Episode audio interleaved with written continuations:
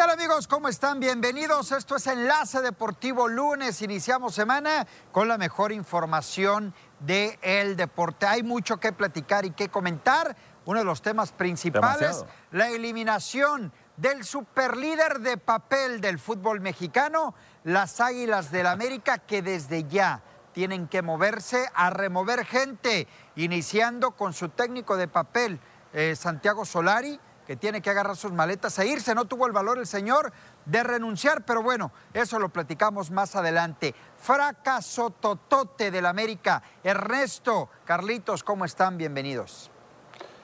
Hablar de fracasos y hablar de aciertos por parte de los Pumas. Vamos a hablar del resto de lo que se dio. Ya quedaron definidas las semifinales, ¿no? Ya están los cuatro equipos que estarán buscando el título de la Liga MX. ¿Cuál es el favorito? De eso vamos a platicar en un momento más. Buenas tardes, compañeros. Yo quiero empezar con una cita que, que la hizo Javier Aguirre después del partido contra el Atlas y es la siguiente. El partido se perdió porque contábamos con un plantel muy limitado. Buenas tardes. No, pues caray, no, caray, el, tema de Javier Aguirre y también de Santiago Solari, cómo quedan eliminadas esas dos plantillas del fútbol mexicano, pero que bueno, queda para el análisis. América se portó como un equipo chico en la liguilla del fútbol mexicano. Yo la verdad que el viernes lo comentaba, el jueves para ser exacto, después del partido de ida, eh, como jugó América y decía yo, vamos a esperar la vuelta para ver si realmente ese funcionamiento de Santiago Solari era el adecuado pensando en la clasificación, pero resulta que no, resulta que solamente hubo un equipo en la cancha del Estadio Azteca el sábado por la tarde noche y ese equipo fueron los Pumas, que mis respetos, porque mucho hablamos del América y el fracaso que vive, pero hay que reconocer también la labor de Pumas. Pero Ernesto, yo creo que, que, hay, que hay que decirlo también, ¿no? Reconocer a Ligini, mis respetos para este entrenador que poco se ha hablado de él, pero cómo llevó a Pumas hace dos torneos a una final, es cierto, la perdió, y cómo ahora primero elimina a, su rival en la reclasificación y cómo accede a las semifinales eliminando al América. De acuerdo, Ernesto, coincido contigo de que hay que reconocer a Pumas, pero el fracaso no se le va a quitar al América. Un fracaso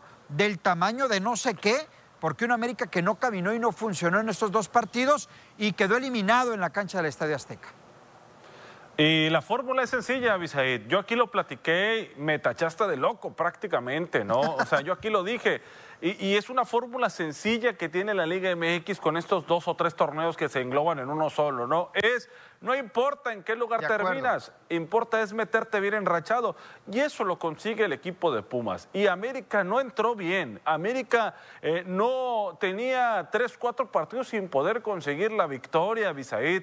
Y los Pumas, dos, tres partidos jugando, metiendo goles, haciendo las cosas bien. O sea, y le alcanza para resolver esto en, ambos partidos, ¿no? En, en lo que tiene el equipo universitario. Jugando mejor el partido de vuelta, por cierto, en la cancha del Estadio Azteca. ¿No? El América, caray, no hablar de culpables, hablamos del técnico, pero también hay que culpar un poco a los jugadores. o sea, yo creo que e, es exactamente, yo creo que eh, Solari se tiene que concentrar en dado caso de continuar, de que este equipo tiene que cerrar bien los torneos si quiere buscar el título. Este equipo tiene que cerrar bien por ahí de la jornada 14, que el equipo ya esté bien aceitado, bien engrasado, jugando como se tiene que jugar eh, para entrar de lleno a su máximo nivel dentro del... Eso lo sabe muy bien, ¿sabes quién? Eh, que ahorita vamos a hablar, eh, Miguel Herrera, o sea, esa fórmula se la sabe a la perfección. Miguel Herrera, o sea, los técnicos que son de aquí del fútbol, el Tuca Ferretti, o sea, saben que para entrar a la liguilla tienes que entrar jugando bien, no importa cómo arranques, no importa si eres líder. Aquí es haciendo goles y jugando bien. Fíjate, uno, un dato interesante es de que de las últimas tres eliminaciones que ha sufrido el Club América han sido con equipos de repechaje. Primero contra el Guadalajara, después contra el Pachuca y ahora con Pumas. ¿Qué está pasando? Eh, de, seis, de seis eliminatorias directas que ha jugado Santiago Solari, solamente ha ganado tres. Eh, no le quiero quitar el mérito a los Pumas, pero, el conjunto de América también tuvo jugadas no importantes. Ante Chivas ¿eh? no estaba Solari, era Miguel Herrera todavía. No, no, digo yo, digo yo en general, de lo que ha sido el conjunto, el conjunto de la América en general y, la fase de eliminatoria. Aparte, Abisaid, eh, a pesar de que el conjunto de Pumas ganó, eh, Henry Martin tuvo una importante frente a Alfredo Talavera. Después le anularon un gol a Henry Martin, que fue una chilena, fue un golazo muy bien anulada esa también. No, señor. Y el gol Fíjese que, no fue bien anulado.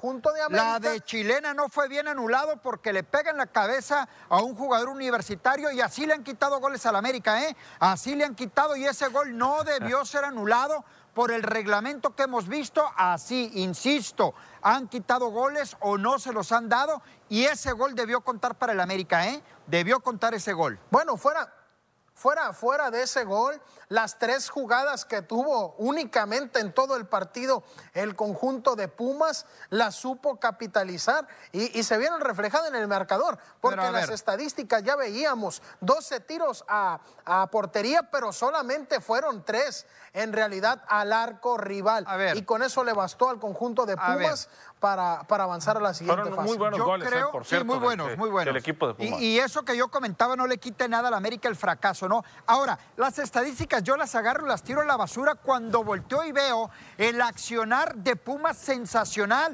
volaban por las bandas los jugadores de Pumas, se entraron a como quisieron, remataron a como quisieron los Pumas de la UNAM y el América jamás se vio peligroso. Es cierto, mete el gol muy temprano y, el América pensó que ya tenía la clasificación a la siguiente ronda. Ojo, Ernesto, aunado a lo que tú comentas, América no estaba metiendo goles y el que mete, lo mete por la vía de la pena máxima. Lo tocabas el tema de Henry Martín. Para mí, Henry Martín ya es uno de los jugadores que se tiene que ir.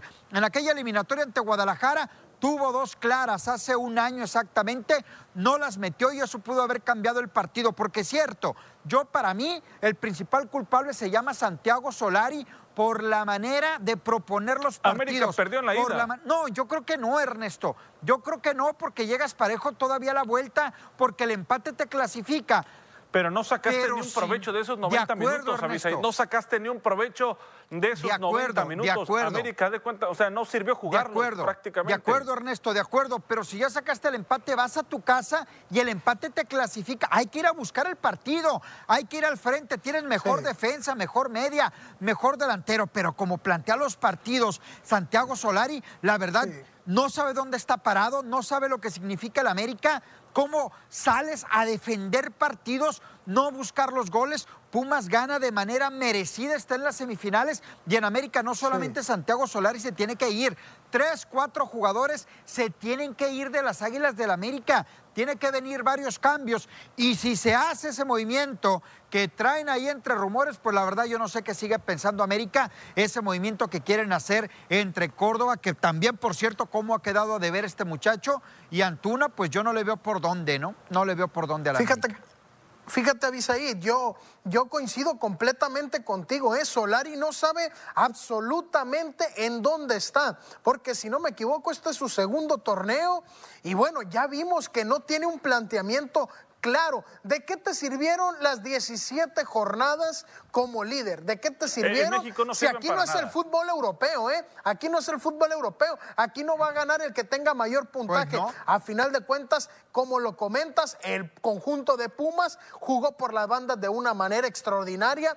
Eh, a la hora de centrar a Bisaid, no había nadie, no había nadie en la marca. Entonces, eso le ganaba por completo. Y la defensa del América, una defensa de papel, ¿eh? En los goles le ganaron la espalda. Yo creo que el liderato en, la Liga MX no te sirve para nada. ¿Para qué te sirve? Para darte ventaja en un global, ¿no? O sea, en un global te, va a dar la ventaja, como en algunos partidos que se dio, pero se le da así como a los cuatro primeros lugares, no solamente porque eres líder, o sea, puedes terminar del 1 al 4 y te van a dar esa, esa ventaja, ¿no? Pero, pero más allá de eso, no, no hay una ventaja clara, no hay un, merecimiento eh, más allá de eso, que todos, para todos es la misma, ¿no? O sea, América falla, América no puede, América decepciona, América, caray, ¿no? América termina por sentirse dolido porque, ¿sabes qué, Avisaid? Eh, yo creo que muchos de los americanistas, incluyo, pensaban que ante Pumas iba a ser una llave fácil, ¿eh? y a lo contrario terminando siendo goleados. Mira, ¿eh? Mira, Ernesto vamos a separar una cosa de la otra.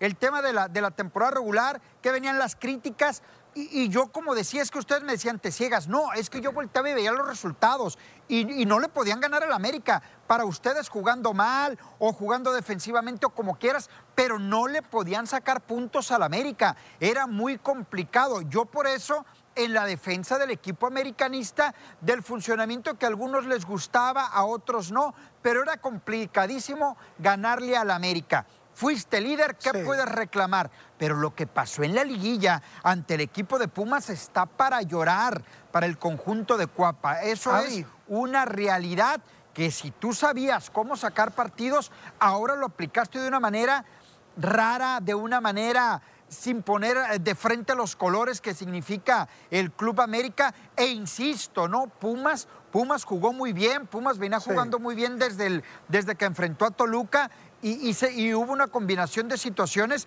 y coloca merecidamente a los Pumas en la siguiente ronda. Fíjate, comentábamos antes de irnos a, una pausa, Bisaid, comentábamos a lo largo del torneo que si el conjunto del América sacaba los resultados en el último minuto, que si lo sacaba con goles polémicos de repente.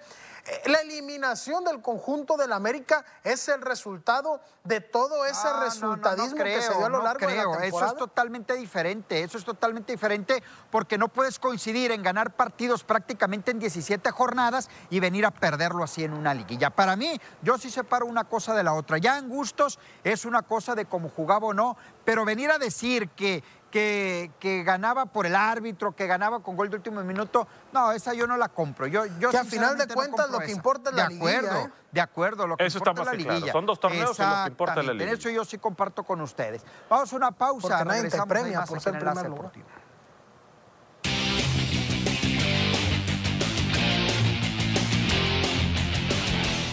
Tus remodelaciones con puro adhesivo de alto rendimiento. Pide a los expertos el adhesivo ideal para tus pisos y muros. Pega Azulejo, Pegavitro y Polimor. Los mejores adhesivos en la zona del Pacífico. Detrás de cada recubrimiento duradero. Niasa, entre tú y tu obra. Bueno, vámonos con el resto de los resultados. Otro fracaso el del Monterrey, ¿no? El del Monterrey que al igual que decían ustedes de América, yo lo decía de Rayados y ahí está, ¿no? No pudo con el Atlas, el Atlas sacando provecho de la, la posición en la tabla, dos empates y se clasifica a la semifinal de la Liga MX. Monterrey, vaya que si queda a deber. ¿Será Monterrey la plantilla más cara del fútbol mexicano? Sí, Sí, es, la es la más corta, es la más corta, ¿no? Eso lo dice el técnico. Fíjate, Aguirre eh, también, yo, yo, quería comenzar con eso, Avisaide. ¿Qué respuesta te dio Javier Aguirre? ¿Qué, respuesta le puedes dar a los medios de comunicación eh, luego de una derrota tan dolorosa con, contra un conjunto como el Atlas, que con todo respeto, en comparación de plantillas, no tiene nada que hacer el conjunto del Atlas? Y decir que perdiste este partido tan importante de eliminación porque tienes un planter recortado, me parece una respuesta nefasta. No sé a qué se, perdón Ernesto, no sé a qué se refería. Javier Aguirre, lo digo en el sentido. por lesiones. Exactamente, de lesiones, pero aún así, un equipo grande, digo, América también tenía lesionado uno de los hombres importantes como Aquino, y, y, la verdad hubiese estado fuera de lugar una declaración así de Santiago Solari, como lo está de, de Javier Aguirre, ¿no? Porque yo vi jugadores en la cancha de gran calidad el sábado, ¿eh? Y que nada más no aparecieron. Y, sobre todo con un equipo que nunca engranó, ¿eh? Un equipo que nunca engranó, un equipo que jugó repechaje, un equipo que no lo vimos como se, o sea, peleando en la tabla como tendría que ser. Bien por, por Atlas, ¿eh?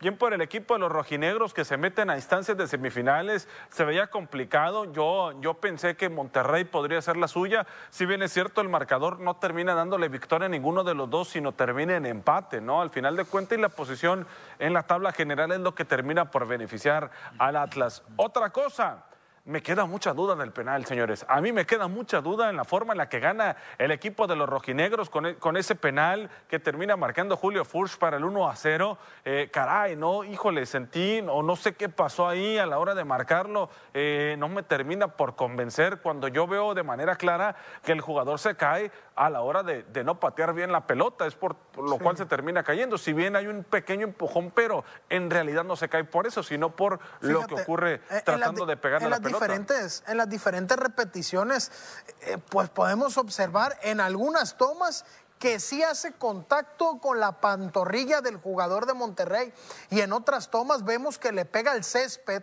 Entonces no, sé, no sabríamos eh, por qué dictaminar esta jugada, pero el árbitro me sorprende que no haya ido al bar, ¿eh? Me sorprende que no haya ido al bar y haya marcado de manera unánime. De acuerdo en eso último. Y de acuerdo también, Ernesto, en que fue una jugada polémica, pero creo que para, retomando un poco el tema del Monterrey, para lo que es Rayados de Monterrey, creo que, que no puede escudarse en eso, ¿no? Si era o no una jugada polémica, termina quedándose cortísimo el equipo de los Rayados del Monterrey en este torneo. Y para mí ya lo he hecho por Atlas que más adelante lo platicamos, yo sí lo pongo como favorito para llegar a la gran final. Eh, me parece que ya hizo mucho, ¿no? El conjunto rojinegro para las expectativas que se tenían, que desde el torneo anterior el equipo de Diego Coca viene... Mm, ya lo dejo a la expectativa de cada quien en cómo juega, si gusta o no, pero sí haciendo torneos muy buenos de meterse a esta instancia en el fútbol mexicano, ¿no? Y fíjate, y le anularon un gol al Atlas, ¿eh? Sí, de acuerdo.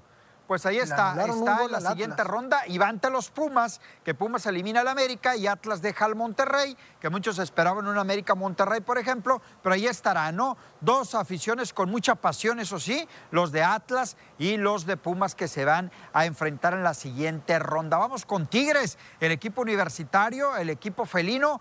Eh, pues sufriendo y como quieran, pero al final logra sacar el resultado con un golazo de Carlos Salcedo. No sé si ustedes lo vieron así, pero yo sí vi un golazo de Salcedo para derrotar uno por cero. Pero ojo, Tigres avanza por su mejor posición en la tabla, ¿eh? Sí, fue un golazo, exactamente es lo que te digo, es la, ventaja que saca, marcador muy parejo, ¿no? Lo que termina dándose entre el conjunto de Tigres y, Santos Laguna. Fue un tremendo golazo que iba a ser imposible para el arquero Acevedo tratar de sacarle del balón, ¿no? Con eso le basta al equipo felino para meterse a las rondas de semifinales y ahí Miguel Herrera es muy peligroso, ¿eh? Sí, definitivo. Es lo, que, es lo que le iba a comentar, compañeros, el efecto de Miguel Herrera, el planteamiento que termina por hacer en este partido tan importante, el golazo del Titán Salcedo y, sobre todo que no pudo hacer nada Acevedo, ¿eh? porque fue directo al ángulo. Pero es lo que comentaba yo antes de este partido el día viernes. Yo creo que Miguel Herrera empezó ganando el partido por la experiencia que tiene en estas Mira, yo no le voy a quitar mérito a Tigres. Tigres está con todo el mérito posible, terminó dentro de los cuatro primeros en la Liga MX, aprovechó muy bien la localía. Ellos sí aprovecharon la localía de manera, de manera muy buena con este gol. Pero yo lo que vi del partido, no sé si ustedes tuvieron la oportunidad de verlo, eh, le costó mucho trabajo a Tigres, ¿eh? Mucho trabajo le costó al equipo felino. Eh, Santos le estuvo peleando con todo, con todo, con todo. Santos estaba cerca, Tigres empezó a empujar, empujar. Consigue el gol, insisto, no le quito méritos a Tigres, pero sí le costó muchísimo trabajo meterse a la gran final. Sobre todo lo comento por la diferencia de, de planteles que tiene tanto Santos como también el equipo de los Tigres. Sí, creo que, que es lo de la comarca, quizás esperaba un poquito más, son los, eran los finalistas también del torneo anterior, el equipo de, de Santos Laguna, y, había venido enrolándose con buenos partidos este conjunto, pero, pero al final de cuentas con una muy buena individualidad terminan sacando el Escuchamos a Miguel Herrera, el técnico del equipo de los Tigres. Bueno, estoy muy contento por el trabajo que hicieron, sacando los 15, 20 minutos del primer tiempo allá en, Torreón, después el equipo fue otro y, fue el que intentó ganar todo el tiempo, todo el tiempo fue a buscar el partido. Aquí desde que arrancó el partido fuimos a buscarlo con la idea de ponernos arriba en el marcador. Eh, pues aplaudir la actitud, la actitud.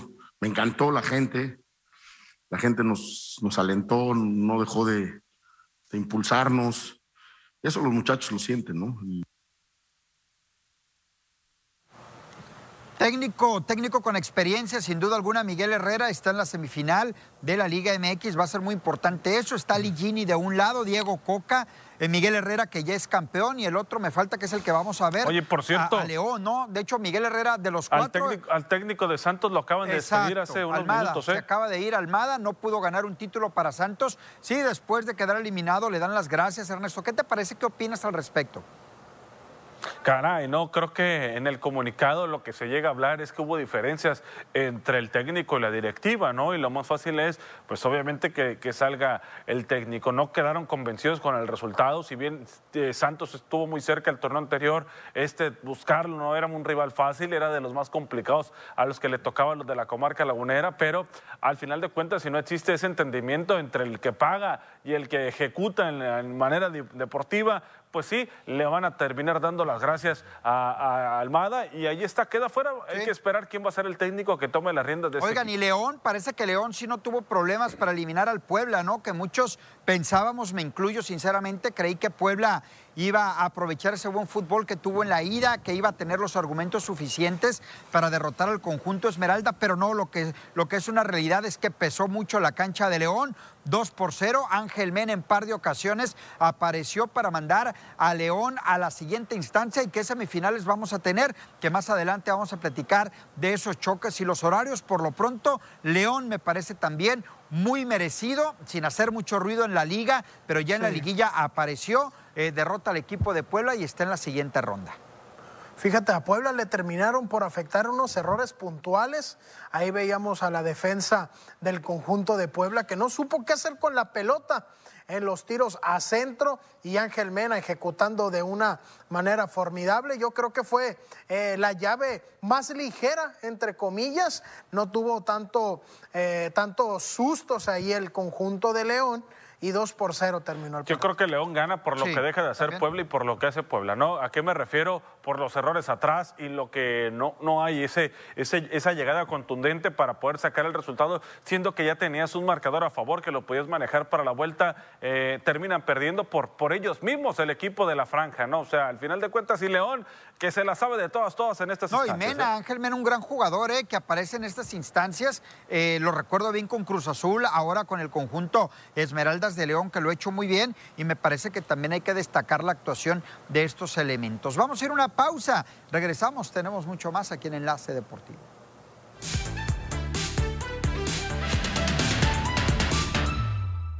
El Mundial de Clubes 2021 se disputará en Emiratos Árabes Unidos del 3 al 12 de febrero de 2022, según decidió el Buró de la FIFA horas antes de que se celebre el sorteo en Zurich. La FIFA también confirmó el formato, las fechas y el procedimiento del sorteo de la competición preliminar de la Confederación de Oceanía para el Mundial 2022 en la que participarán nueve selecciones tras la retirada de Samoa estadounidense y Samoa. Todos los partidos tendrán lugar en Qatar en marzo de 2022 el ganador se enfrentará en uno de los repechajes intercontinentales al cuarto de la CONCACAF en junio de 2022.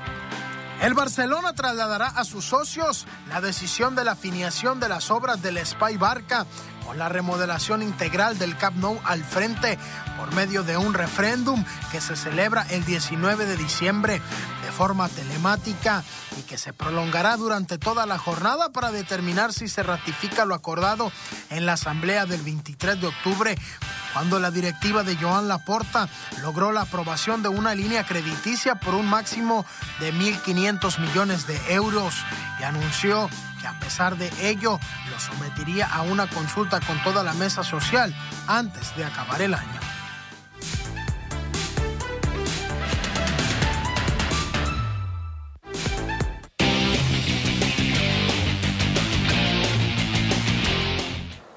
Vámonos con los horarios de la Liga MX. Las semifinales, Ernesto Carlos, se dieron a conocer ya cómo se estarán jugando miércoles y jueves, sábado y domingo, un partido cada día. Bueno, si me permiten, les doy a conocer los horarios.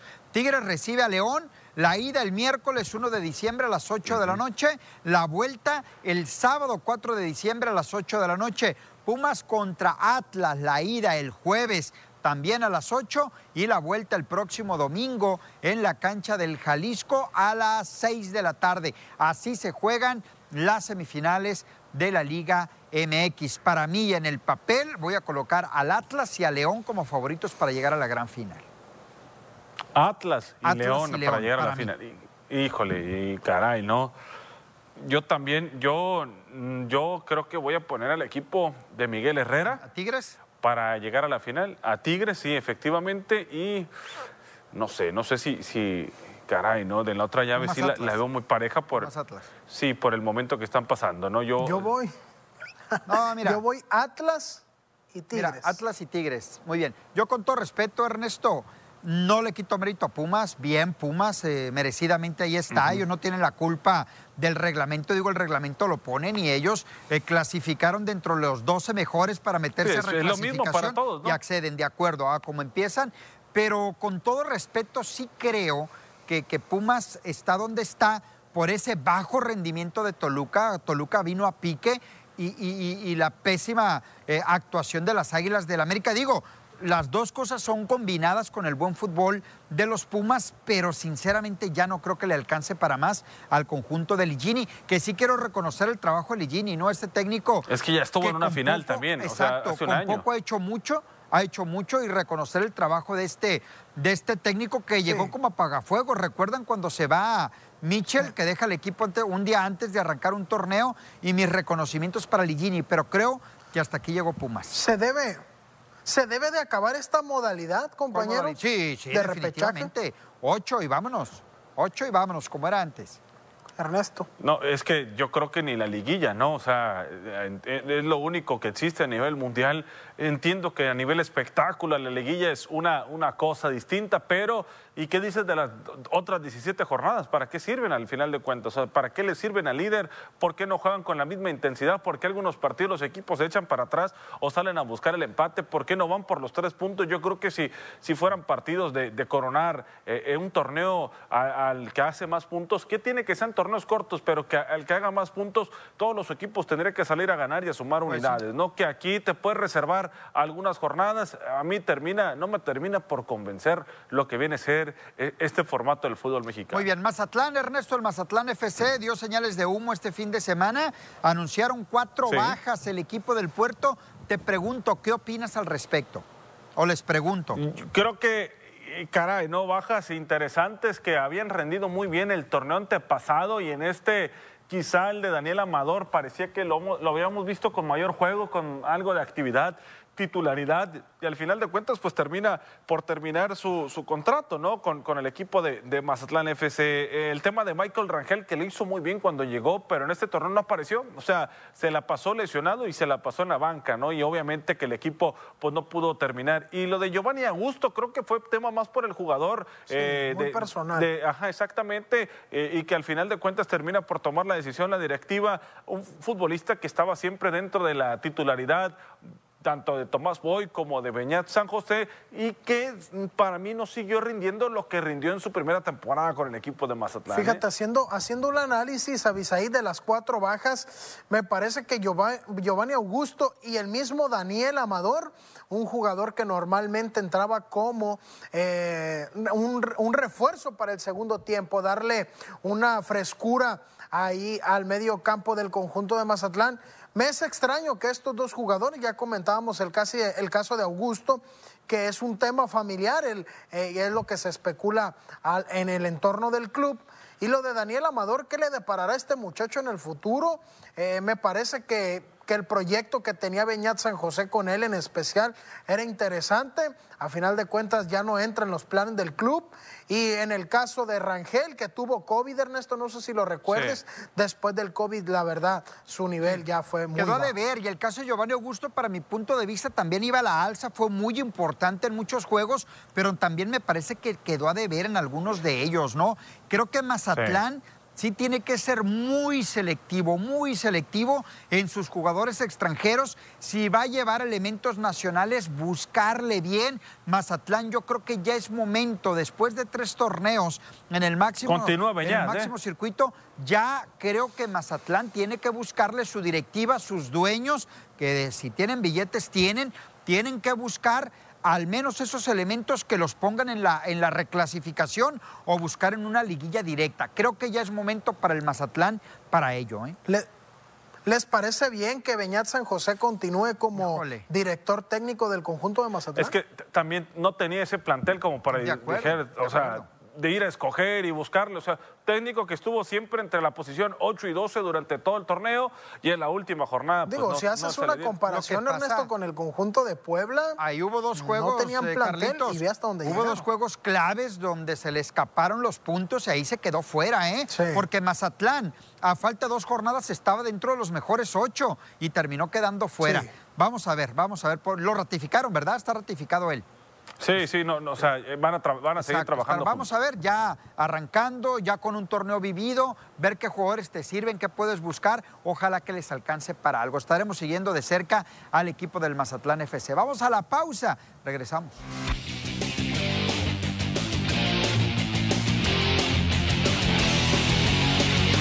y siguieron demostrando la hegemonía que tienen sobre el conjunto azul. Eh, dos juegos le ganan, le ganan la serie 2 a 1, eh, blanqueadan el primero 4-0, después los blanquean. Eh, y ayer terminan ganando en entradas extras. Ayer le costó más Sí. trabajo al equipo de los tomateros de Culiacán, pero era lo que menos importaba. Extra inning el, el juego número 3, tres carreras contra uno. Termina ganando el partido. Sebastián Elizalde conectó cuadrangular. Joey Meneses conectó ese imparable importante. Ramiro Peña también conectó un hit importante en la entrada número 11 para mandar la del despegue. Ya la de, la de eh, el batazo de Joey Meneses ya fue para, para poner las cosas 3 a 1. Y Culiacán respira porque en este momento ya está en zona de playoff.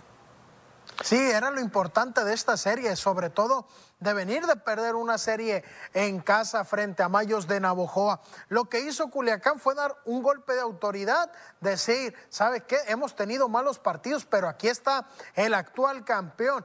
Sale de la zona eh, de eliminación y ese puede ser un, re- un respiro para Pero, los dirigidos Carlitos, por Benjamín. Carlitos, Eh, perdón, Ernesto. El duelo de pichó ayer también, ¿eh? Sí. Se fajaron los lanzadores, de, de los que abrieron, que no completaron las cinco entradas, pero lograron fajarse para mantener un duelo cerrado hasta esa onceava Ahora, entrada, ¿eh? perdón, Ernesto, te interrumpía. Es cierto, hay que reconocer las victorias de Culiacán, pero no escaló posiciones. Culiacán ahorita se mete a zona de playoff porque cayó Sultanes de Monterrey de una manera bárbara. A como arrancó la segunda vuelta, así viene en caída Sí. libre el equipo de los Sultanes de Monterrey, que más adelante vamos a ver el standing. Y gracias a ello, Culiacán ahorita está en playoff. Claro, gracias a que ganó la serie también, pero Culiacán no puede aflojar, va a recibir a Charros Sí. a partir de mañana y necesita seguir ganando series. Ernesto, lo que decías coincido contigo. Los duelos de pichó que se presentaron fueron muy buenos, ¿eh? Fueron muy buenos, ¿no? O sea, arriba de la loma de los disparos, mantener a una sola carrera, los abridores que no permitieron, per- si bien es cierto, vinieron con el relevo desde Claro. muy temprano ambos managers, pero, pero ahí estuvo, ¿no? El juego en el alambre, al final de cuentas es Culiacán quien logra mantenerse, no por eso el equipo de algoneros quiere decir que tuvo una mala serie, el hecho de perderla dio batalla, o sea, logró sacar un partido, ayer estaba para ambos equipos el, el duelo y terminó siendo para el conjunto Guinda. ¿Y en qué problema se hubiera, se hubiese metido, perdón, el conjunto de tomateros Abisaid si también hubiese perdido esta Sí, serie? no, no, claro. Imagínate, ahorita estuviera en el sótano junto Claro. con Ahora, Culiacán Cañeros. no se puede dormir en sus laureles, ¿no? Culiacán todavía está ávido de conseguir victorias porque no puedes estar jugando en, en- en el cable, en la línea, eh, si clasificas o no playoff, necesitas seguir ganando series. Vamos, me dice producción, con los Yaquis de Ciudad Obregón. Yaquis de Ciudad Obregón que también eh, Contra Mexicali. enfrentaron a los Águilas de Mexicali, el mejor equipo de la segunda vuelta por mucho es Águilas de Mexicali y los Yaquis de Ciudad Obregón terminaron ganando ocho carreras contra cinco el día de ayer. Consiguieron llevarse lo que viene a ser la serie, aprovechando el equipo de Obregón, el- las carreras que lograron hacer durante la segunda, tercera, en la quinta, en la sexta, en la séptima, o sea, prácticamente en todas las entradas pudieron anotar, ¿no? Para mantener eh, lo que viene a ser la oportunidad de sacar victoria. El equipo de Obregón que venía de caer acá en Mazatlán, ¿no? Pero ahí está, ¿no? Ha sido una, una segunda vuelta donde es complicado que los equipos liguen series ganadas, ¿eh? O sea, ganan una, van y pierden otra, una- o sea, es, es complicado lo que, lo que ha podido ocurrir, pero por lo pronto los Yaquis ahí están reponiéndose lo que había pasado aquí en Con, el ca- puerto. con 14 imparables, Ernesto. Yo creo que eso hay que resaltarlo, porque aquí en Mazatlán le fue de una manera fea al conjunto de Obregón. Ya van a su casa, ya se ve mejor el conjunto de los Yaquis. Vamos a ver qué yaquis se nos presentan a partir de mañana, porque los que se presentaron en Mazatlán fueron, le fue fatal. Sí, ¿eh? definitivamente, ¿no? Entonces, a ver qué pasa con estos yaquis de su Obregón y Mexicali, que Mexicali igual está en esos primeros lugares, no puede soltar en los primeros dos, tres lugares el equipo de Mexicali de aquí a que concluya la segunda vuelta, porque fueron de los últimos, de los últimos sitios. ¿Cómo le fue al resto de los equipos de la Mexicana del Pacífico? Lo platicamos después de la pausa.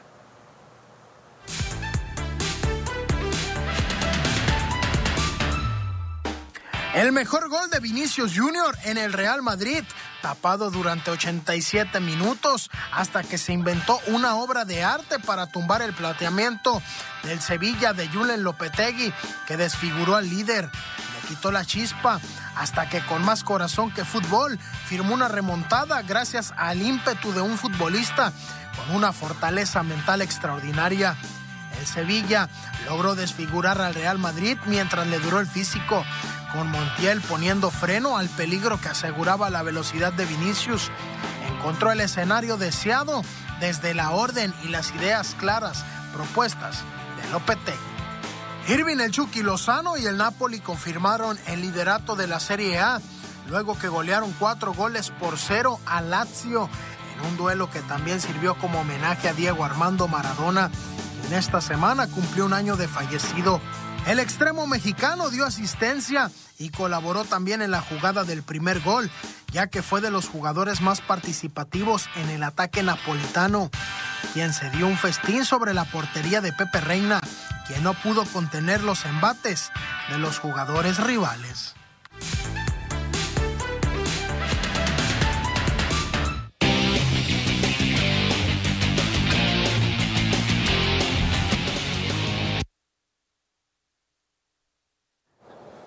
Ernesto, los venados de Mazatlán siguen batallando con el tema del picheo.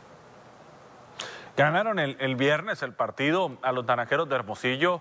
El sábado estuvieron muy cerca, Avisaída, unas entradas de, de, amarrar la serie, se le cayó al equipo de Mazatlán. Jared Wilson no pudo, el cerrador, que su segundo juego como abridor, pues batalló en la primera entrada, le hicieron tres carreras, Mazatlán respondió, fue un duelo de, muchas carreras el que se dio ayer entre Naranjeros y los Venados de Mazatlán, que al final de cuentas fue el propio equipo de los Naranjeros quien logró sacar la serie ya ganando el tercero y decisivo, ¿no? Para, para su causa, ahí estamos viendo el marcador, seis carreras a cuatro. Fíjate, yo no quiero justificar al conjunto de Mazatlán, pero lo que está haciendo Eddie Díaz con el equipo que presenta está haciendo, está dando batalla a los demás clubes. No tienes eh, tres de tus cinco pitchers abridores están lesionados.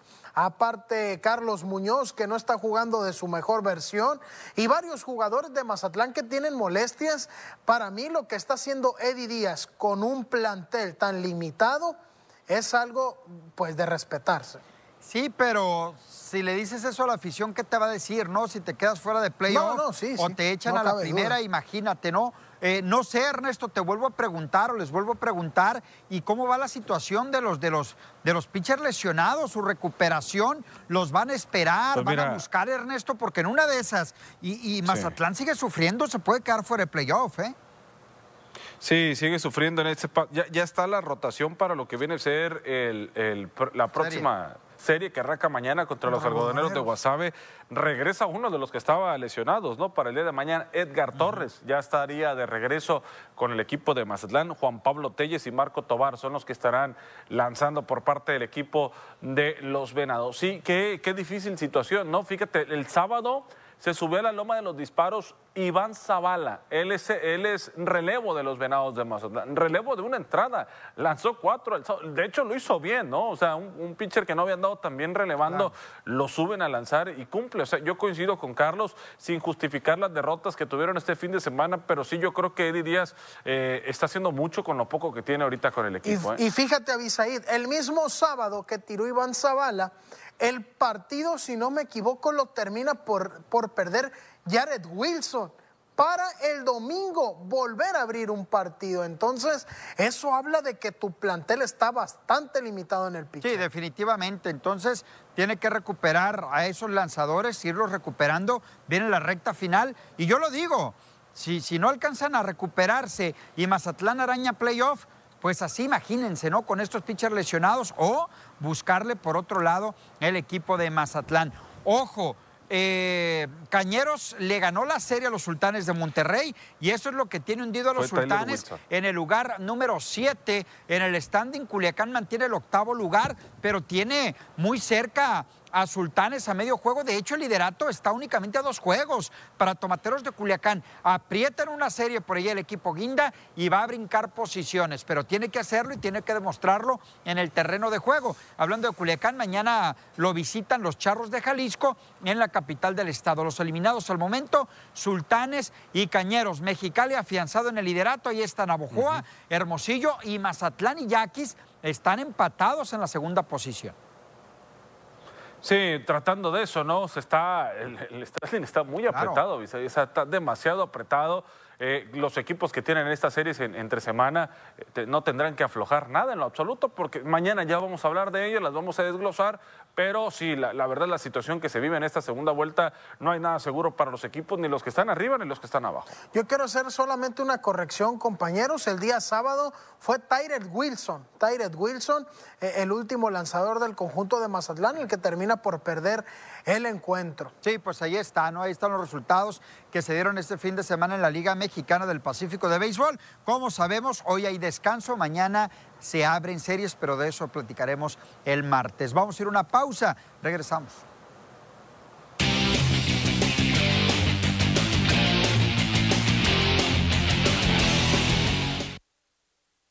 Deportivo. Hoy por la mañana, hace un par de horas aproximadamente, poco más, Jonathan Dos Santos quedó libre del equipo de Los Ángeles Galaxy. Veremos quién estaría buscando a este jugador que se ha declarado americanista, por supuesto. Yo lo comento también, ahí hay material para Guadalajara. Guadalajara que se queja que no hay elementos mexicanos. Ahí está uno, Jonathan Dos Santos. Vamos a ver en dónde para el hermano de, Giovanni, ¿no? No es, no es quien lo quiera, porque te puedo apostar que todos los equipos del fútbol mexicano lo quieren, es quién le puede pagar a este jugador eh, que ya es agente libre en este momento. Son jugadores que normalmente, y es lo que yo critico, vienen a finalizar su carrera en la Liga MX, al igual que su hermano. ¿Dónde quedó su hermano?